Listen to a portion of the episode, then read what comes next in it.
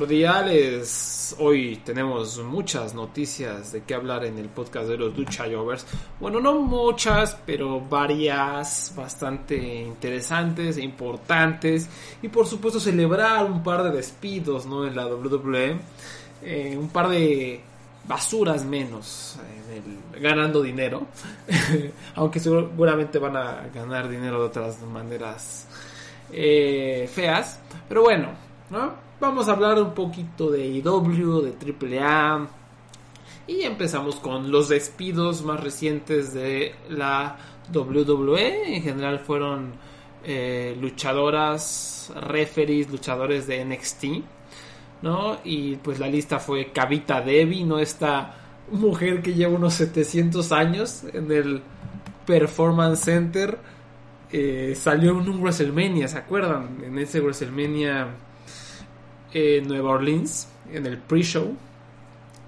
Y estuvo en. ¿Es un, uno o dos de los Major Classics? No recuerdo. No recuerdo porque pues, era bastante malita. Eh, y pues estaba ahí por básicamente esa necesidad de ímpetu o esperanza de que la India va. Un día va a ser más millonaria la WWE de lo que ella es, ¿no? Lo cual no creo que suceda, pero bueno, ahí estuvo Kavita Devi vaya con Dios. Eh, Jake Clemons, que era un referee bastante querido. He escuchado que este fue como el despido que causó más como tristeza en el vestidor. Vanessa Bourne, eh, pues lleva igual años, años. Y pues nada, está, no, yo siento que no mejoró. Bueno, hace mucho que no ven extintos, no sé qué mamo. De las últimas veces que la llegué a ver, pues una del montón eh, pues a ver cómo le va. Impresionante, o sea, no la despidieron, pero Alilla, Alilla me, me tiene completamente sorprendido, ¿no? Este lleva años y años, incluso salió en aquel show de la WWE Network bastante interesante, Breaking Ground, me parece se llamaba, y su historia era de de las más absorbentes, me atrevería a decir, ¿no? Porque era malísima y decían, esta morra no trae nada, la vamos a tener que despedir y nunca la despidieron, ¿no? O sea, en el mismo en el mismo como documentalito este de Breaking Ground eh, muestran cómo pues estuvo ahí como en la línea a punto de que la despidieran, pero no. Después debutó en NXT y nunca ha sido buena, no creo que nunca sea buena, pero bueno, eh, supongo que ya tiene alguna reputación. Pero sí estoy impresionado, ¿no? De que estas, personas sigan ahí en WWE. Que bueno, para que ganen su, su dinerito. También está por ahí Jessamine Duke, que es una de las Horsewomen, ¿no? Amiga de, de Ronda Rousey. Malísima, pero malísima luchadora con M mayúscula tan mala que le dijeron tú ya no luches, vete a jugar videojuegos, mija. Se la llevaron a, a Up Up Down Down en YouTube para que estuviera ahí echándole ganito a los videojuegos. Este, pues. Así que digas una gran pérdida, no creo que lo sea. Aunque, pues, con todos los contactos que tienen, esas la, la traen de vuelta algún día. Quién sabe, pero pues eso de que no sea muy buena luchadora, no. No es nada bien. Ezra Judge Jamás había escuchado a este hombre. No voy a googlearlo en este momento. Ezra Judge. ¿no? Ezra el juez. Hasta ah, mamado. Está mamado, ¿eh? Está mamado. Yo si fuera AW lo pondría en Dark y en su nuevo show que al rato hablamos. No me acuerdo cómo se llama. Y Elevation. Ahí lo pondría. Está, está rostro. Es perga. Está bien mamado tiene unos cuadritos impresionantes, tiene un físico de 10. O sea, denle el campeonato mundial de AEW a este hombre. No, no sé si sea bueno, no tengo idea, creo que nunca debutó en televisión. Entonces, pues ni idea. Skylar Story, que la acaban casi de contratar, contratar perdón, ella es Brandy Loren, como era conocían, Evolve, y en eh, el circuito independiente. Por ahí leí que al parecer solo la contrataron como parte del acuerdo que había de, comprar a Evolve. ¿no? Y Brandy Loren pues era luchadora de Evolve en sus en su última etapa y pues, tenía ahí de contacto a Gabe Sapolsky que trabaja en NXT entonces, supongo que formó parte de este acuerdo y ya cuando expiró, cuando vieron que ya había pasado tiempo, ya la echaron, ¿no? Pues se me hacía una buena luchadora, por lo menos interesante y que iba mejorando. Ojalá le vaya bien. Alexander Wolf, un buen luchador, me parece. Tampoco nada del otro mundo, realmente sin carisma, sin un luchador de tres estrellas. Me caía bien eh, creo que va a regresar a... No sé si regresa a Alemania, ya las cosas no están nada bien en cuanto a la lucha, a su ex empresa WXW. Pero en una de esas tiene acá su renacimiento en el circuito independiente estadounidense, ya veremos. Y los dos importantes, ¿no? Los dos despidos, no, no, habría que alegrarnos de la de la tristeza de otras personas, pero estamos hablando de dos seres humanos terribles, ¿no? Em, primero Drake Words, nunca he sabido cómo se pronuncia su apellido, un sujeto que todo el año pasado ha estado intentando lavar cerebros, eh, él le lavaron el cerebro desgraciadamente y su historia es hasta triste, la verdad, porque en algún punto él tuvo muchos problemas de lesiones, tuvo problemas de adicciones, se recuperó y lamentablemente pues pasó a ser de este sector de la población redneck con el cerebro lavado, ¿no? Que por si no lo sabían, es de esos hombres que creen QA, ¿no? La super teoría de, de conspiración sobre pedofilia, ¿no? Que todos los fanáticos de Donald Trump la creen. Y unas creencias bastante feas, bastante intolerantes, bastante racistas se metió en muchos problemas, ¿no? Y jaló a mucha gente pues tonta como él, ¿no? Que pues, es muy fácil de manipular, muy fácil de lavar el cerebro. Sé que tuvo muchos problemas ahora con lo del coronavirus, de no querer usar la máscara, de que eso no existe, de proteger a los niños, ¿no? De, de los liberales, ¿no? O sea, creía todas estas cosas idiotas, ¿no? Y intentó arrastrar a mucha gente con él y fue una peste, fue una peste, una plaga, un ser infumable eh, y, una vergüenza que la WWE se haya tardado tanto en despedirlo, una vergüenza que tienes a este sujeto con estas cosas que publica, o sea, que públicamente dice estas atrocidades, intolerancias y conductas eh, francamente como para inquietar. Eh, incluso aquí tengo un reporte, me parece que es de, es de Fightful, eh, que sí Drake se fue y el elenco de NXT estuvo, al parecer está bastante, bastante feliz porque ya ni, le ya ni lo dejaban entrar, ya había un odio nuclear hacia él. Eh, y muchas personas en el Performance Center declararon que hay un odio nuclear hacia él, que él mismo se provocó por más de un año. Eh, la WWE tuvo que advertir varias veces de que tenía que llegar a eventos con máscara, o sea, con mascarilla, ¿cómo se dice? Se me fue el nombre, con tapabocas, perdón. Y él no quería usar tapabocas porque según él no existe el coronavirus y según él esas son cosas para controlar nuestra mente. Y no sé, se negó a vacunarse, a pesar de que ya todos los gringos inteligentes tienen vacunas. Eh, estuvo todo el tiempo promocionando campañas políticas bastante feitas. Em, intentó, desde un punto de vista político dentro de la empresa, fue terrible, siempre intentó, siempre desplazaba a alguien más o hacía que se enojaran con alguien más para él escalar posiciones y lo hizo muchas veces.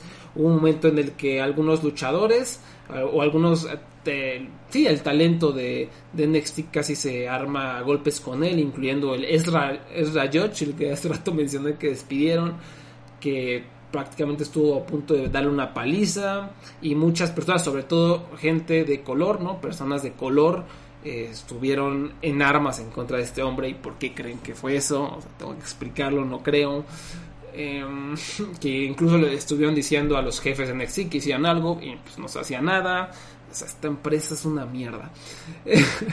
Eh, el año pasado, después hubo... Ah, esto está tremendo. Escuchen esto.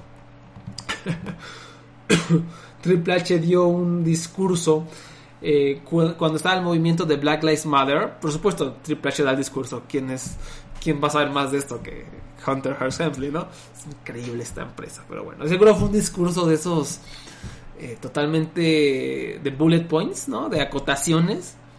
Eh, totalmente empresarial y frío, que no tiene ni idea de, del movimiento, pero bueno.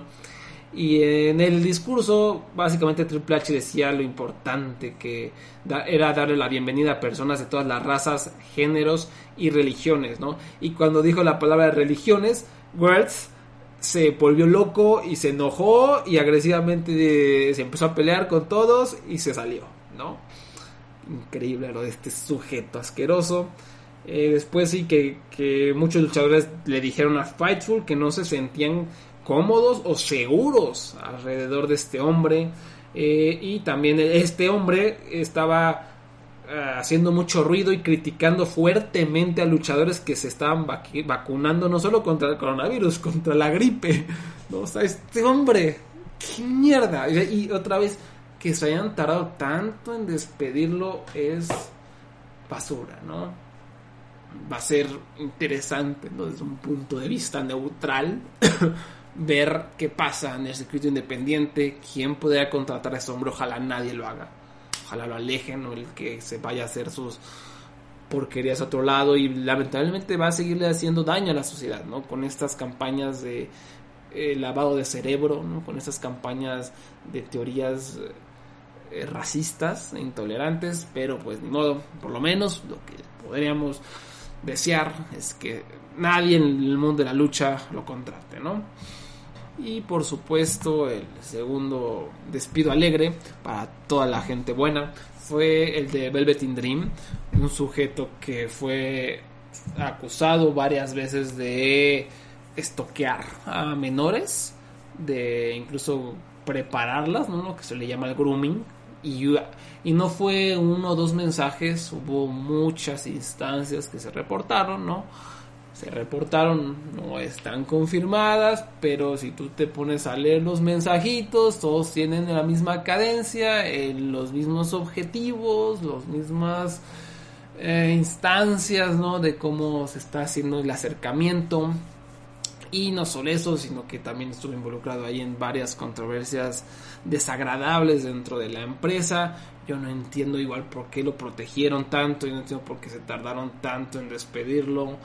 Eh, cuando no es o sea, después de dos años de estar ahí, quedó claro que iba a ser del montón. O sea, quedó claro que sí, tenía carisma y te, tenía como esta inventiva, pero hasta ahí. O sea, no, eh, dentro del cuadrilátero no era nada especial y nunca supo cómo realmente llevar a su carrera al siguiente nivel, ¿no? Sin tener que usar todos estos artilugios y humos. Y, o sea, este hombre vendía humo.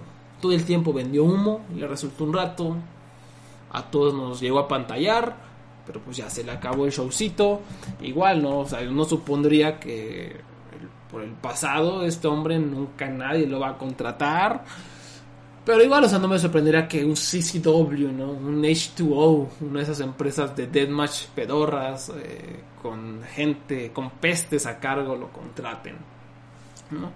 Pues ya veremos qué le depara el futuro a este hombre. Ojalá nunca volvamos a escuchar su nombre. Y pues sí, esos son, algunos de los despidos de la WWE. No sé si vengan más, pero pues al momento de grabar, eso es lo que tengo. Y pues ya que estamos hablando de Estados Unidos, vamos rápidamente a repasar una noticia importantona en All Elite Wrestling, porque resulta que va a haber una serie de cambios en la programación. Eh, AEW Dynamite a partir del 2022 se va a cambiar de TNT, que es este gran canal, a TBS, que es un canal bueno, pero no tan fuerte como TNT. Y además se va a crear un nuevo programa de AEW, uno más, que se va a llamar AEW Rampage. Eh, va a durar una hora y por el momento va a tener su estreno en agosto comenzando a partir del 13, 13 de agosto, los viernes. Esto suena como feito, pero realmente todo lo que he escuchado en cuanto a análisis es que es un buen movimiento para AEW. ¿no? La, la razón principal por la que Warner, que es como digamos la compañía madre de TNT, hizo esto es porque recientemente adquirió juegos de la liga de hockey, la NHL.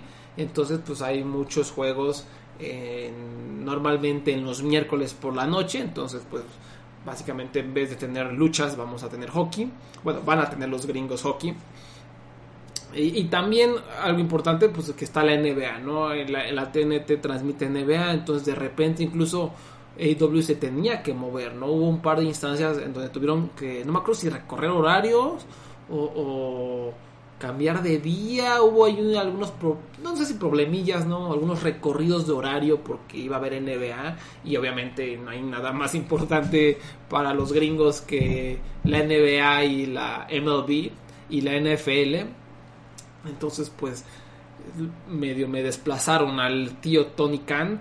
Pero creo que estos son movimientos bastante interesantes. Incluso eh, Tony por ahí dijo en una entrevista que le habían ofrecido que el programa de Dynamite durara tres horas y dijo no, ni madres, no, y es un gran movimiento, o sea, es algo obvio y en su lugar vamos a tener esta hora extra de Rampage. No tengo idea ya qué onda con eso de Dark Elevation. O sea, Dark Elevation son como dos shows que si no los ves realmente no te pierdes de nada. O sea, las historias importantes y fuertes ocurren en Dynamite, ¿no? Los otros dos shows están ahí como extras secundarios para matar tiempo y también para como criar a las jóvenes estrellas o por lo menos darle un campo de prueba al talento independiente.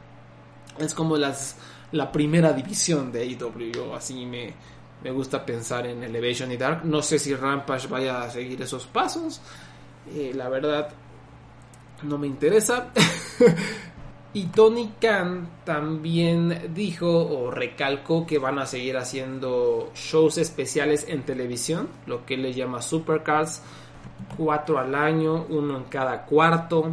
Eh, por ahí han hecho varios, como por ejemplo cuando Kenny Omega destronó a John Moxley. Y lo importante, por un lado, es que esto, estos van a ser transmitidos en TNT, a pesar de que Dynamite esté en TBS. Los supercars van a ser transmitidos en TNT y pues obviamente eso pues representará un impulso importante de ratings y de visibilidad.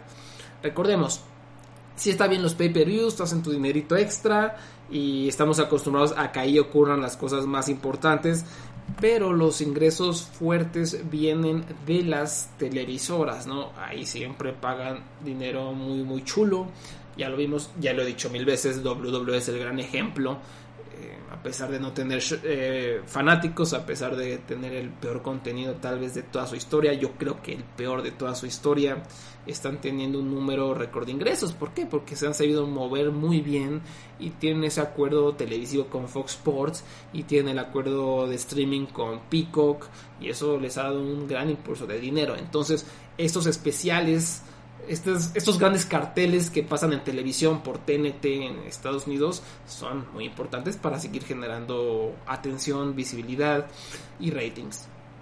Y a propósito de eso, dos cosillas. Eh, la primera, la plataforma de streaming.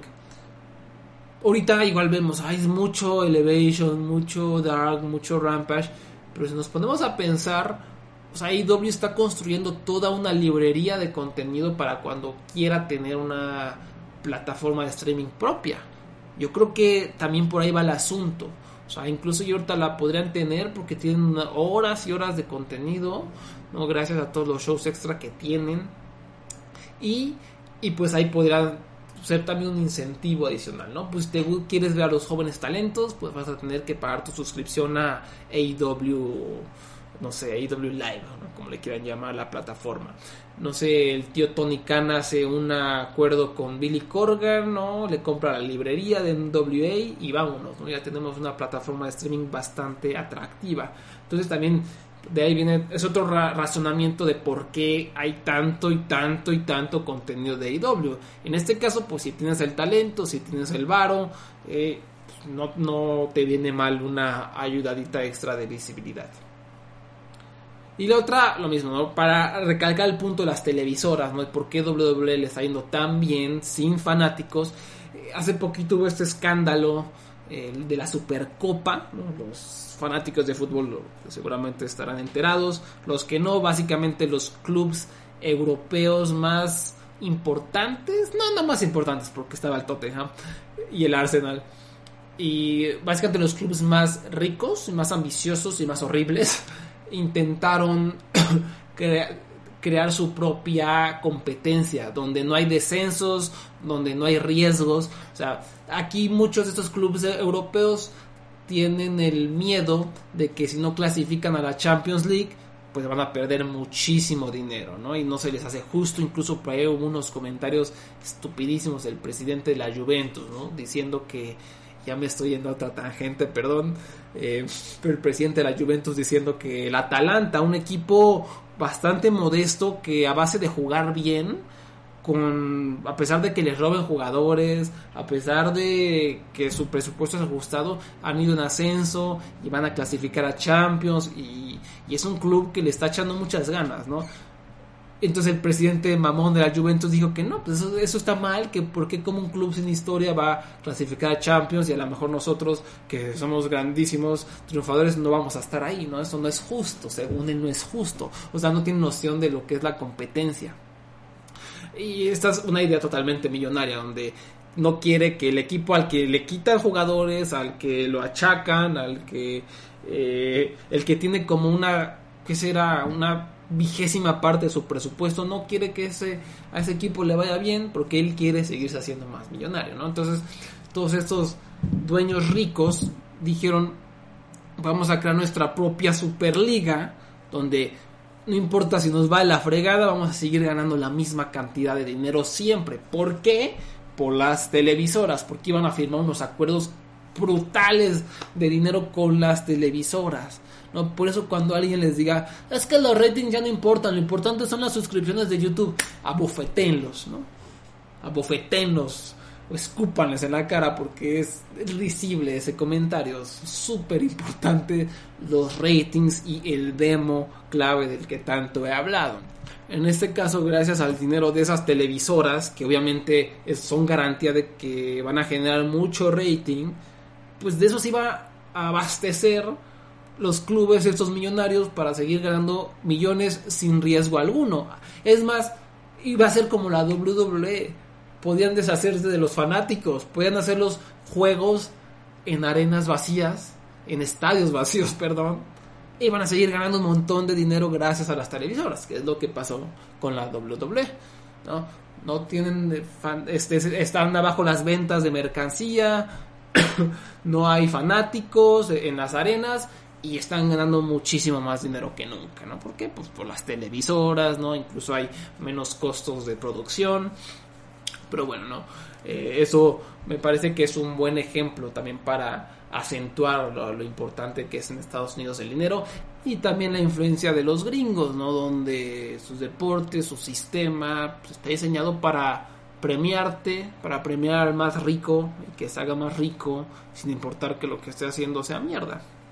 Eso es algo que iba a pasar en el fútbol y probablemente pase, ¿no? Por cómo están las cosas, lamentablemente hacia allá va. Pero bueno, ya suficiente amargura y números y datos, vamos a hablar de triple manía, ¿no? Porque se anunció en conferencia de prensa, no se confirmaron unas luchas muy mojadas. La primera de ellas por el campeonato de las knockouts y por el campeonato reina de reinas. Diona Purazzo contra Fabio Apache, la campeona de Impact contra la campeona de AAA, dos grandísimas luchadoras. Esto tendrá que ser muy bueno. Ojalá no haya ningunos egoísmos por parte de Fabio Apache. Eh, no creo que los haya, hace mucho que no se ve envuelta, creo que ya está muy concentrada y creo que esto tiene todo para hacer un home run y también súper bienvenido porque recordemos en en los últimos años siempre habíamos tenido estas luchas de escaleras o luchas de todas contra todas, seis, siete mujeres ahí golpeándose, bastante eh, chafitas, la verdad, esas luchas, ¿no? Por, el, por culpa del pésimo booking. Aquí pues tenemos la oportunidad de que se roben incluso el show. Y también la lucha pues, de la que todos están hablando, que va a ser por el mega campeonato. Kenny Omega defiende contra Andrade. Incluso por ahí Kenny grabó un promo bastante bueno junto a Don Callis. Esto también tiene fachada para ser lucha del año. Puede ser la absoluta locura. Y será muy interesante saber la reacción del público Recordemos, este evento sí va a tener público, va a tener ahí sus precauciones, va a haber menos gente de lo habitual. Olvidé la palabra profesional para describir eso, pero bueno, va a haber menos gente en, en la Arena Ciudad de México, me parece, sí.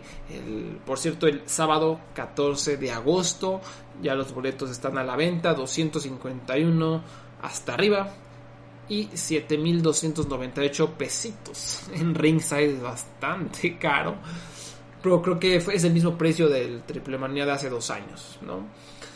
Y bueno, Ken Andrade la van a romper. Yo quiero saber cómo el público recibe a Andrade, qué van a hacer. O sea, si el público se mete, podríamos estar ante un lucho no, no inolvidable. Y el evento estelar: Máscara contra Cabellera, Psycho Clown contra Rey Scorpion. Digo evento estelar, pero creo que eso no está confirmado. Pero es obvio. O sea, Psycho Clown, el dios Psycho va a estar en el evento estelar, es el hombre más taquillero tal vez de todo México. ¿Creen, que Psycho es el hombre más taquillero de todo México? Yo creo que sí, o sea, yo creo que obviamente tiene que ver que, que el consejo está perdido. A lo mejor un Atlantis exhibiendo su máscara contra alguien podría contenderle, pero yo creo que sí es Psycho Clown, eh, el hombre más popular o conocido taquillero de todo México. No sé, me gustaría saber qué piensan. Mándenme un tweet arroba luchayovers. Eh, y Rey Escorpión, que siento que ha ido a la baja en los últimos años, ¿no? Eh, desde que llegó a AAA, incluso su desempeño ha sido como... Ha hecho algunas cosas muy buenas con los mercenarios, pero se ha perdido. También, eh, otra vez, el booking no ha sido el mejor. no han sabido cómo utilizarlo de la mejor manera. Pero yo creo que esto, para mí, tiene hasta facha de ser mejor que Kenny contra Andrade. Y me van a escupir. Pero recordemos lo que pasó con Chessman contra Pagano el año pasado, ¿no? Una absoluta locura. Ahora, estamos hablando de Pagano que está desquiciado y Chessman que también, ¿no? Y Psycho no es muy habilidoso que digamos. Pero si Rey Escorpión saca la violencia brutal que le caracteriza, que le hemos visto, y Psycho con su carisma, con la energía, con el odio que va a generar de algunos, con el amor que va a generar de otros, eso puede generar la atmósfera. Eh, eh, esta a lo mejor si no funcionaría tan bien en arena vacía, pero como va a haber público le tengo más confianza. Yo creo que va a estar muy, muy, muy bueno. O sea, estas tres luchas que han anunciado para Triple Manía están tremendas. Y ya para terminar, simplemente les quería recordar que este sábado 22 de mayo a las 21 horas, tiempo del centro, se va a llevar a cabo el show tributo a la memoria de Hana Kimura, llamado Matane, que significa nos vemos, nos vemos luego. El evento se va a realizar en el Koraken Hall y lo va a transmitir en vivo Fight TV. Me parece que está a 14, 15 dólares y contará con la presencia de Super Delfín, Hub, Yuko Miyamoto, Munenori Sawa, Kaori Yoneyama, eh, Yuki Miyazaki, Beni, antes conocida como Asuka, Kagetsu, que va a salir del retiro por única ocasión para aparecer en este tributo, eh, Mika Iwata, Mio Momono, y obviamente es un también un evento para recordar la memoria de una gran luchadora y una eh, víctima del cyberbullying, ¿no? La Kyoko Kimura, la madre de Hana, ha estado duro y dal, ¿no? Impulsando una campaña para que en Japón se creen leyes que detengan o que hagan algo en contra del eh, cyberbullying, ¿no? No sé si ya lo dije, pero va a haber tres luchas y aquí pues les leo el, digamos, el mensajito, ¿no? Fanáticos, luchadoras, el staff y todos los que están involucrados. Hemos pasado por mucha tristeza y dolor, pero hemos creado un lugar para que todos podamos expresar nuestros sentimientos hacia Hannah. En el día del evento, los luchadores y luchadoras que estén relacionados a Hannah nos representarán a todos. Eh, habrá tres luchas y una ceremonia. Por favor, vengan y compartan sus sentimientos. Si no pueden, eh, debido al desastre del coronavirus, esperamos que lo puedan ver desde lejos. También se confirmó la aparición de Jungle Kiona, no sé si va a luchar o si me parece que todavía no está lista para regresar al cuadrilátero, pero va a estar ahí. Eh, como comentaristas va a estar Ian Riccaboni, uno de los mejores, tal vez el mejor en inglés, y Cheeseburger, ahora se llama World Famous CB, que igual es súper apasionado de la lucha japonesa y súper apasionado del japonés, ¿no? estudia japonés, entonces ahí van a estar intentando traducir lo más que se pueda. Y pues ahí está la invitación, ahí está, repito, por Fight TV se va a transmitir el Hanakimura Memorial Matane. En fin, hasta acá llega el programa de los Lucha Jovers. Muchas gracias por haber escuchado. Ya saben, pueden suscribirse en iTunes, iBox y Spotify, Facebook Diagonal Lucha Jovers, Twitter Diagonal Lucha Jovers. Hasta pronto, gracias.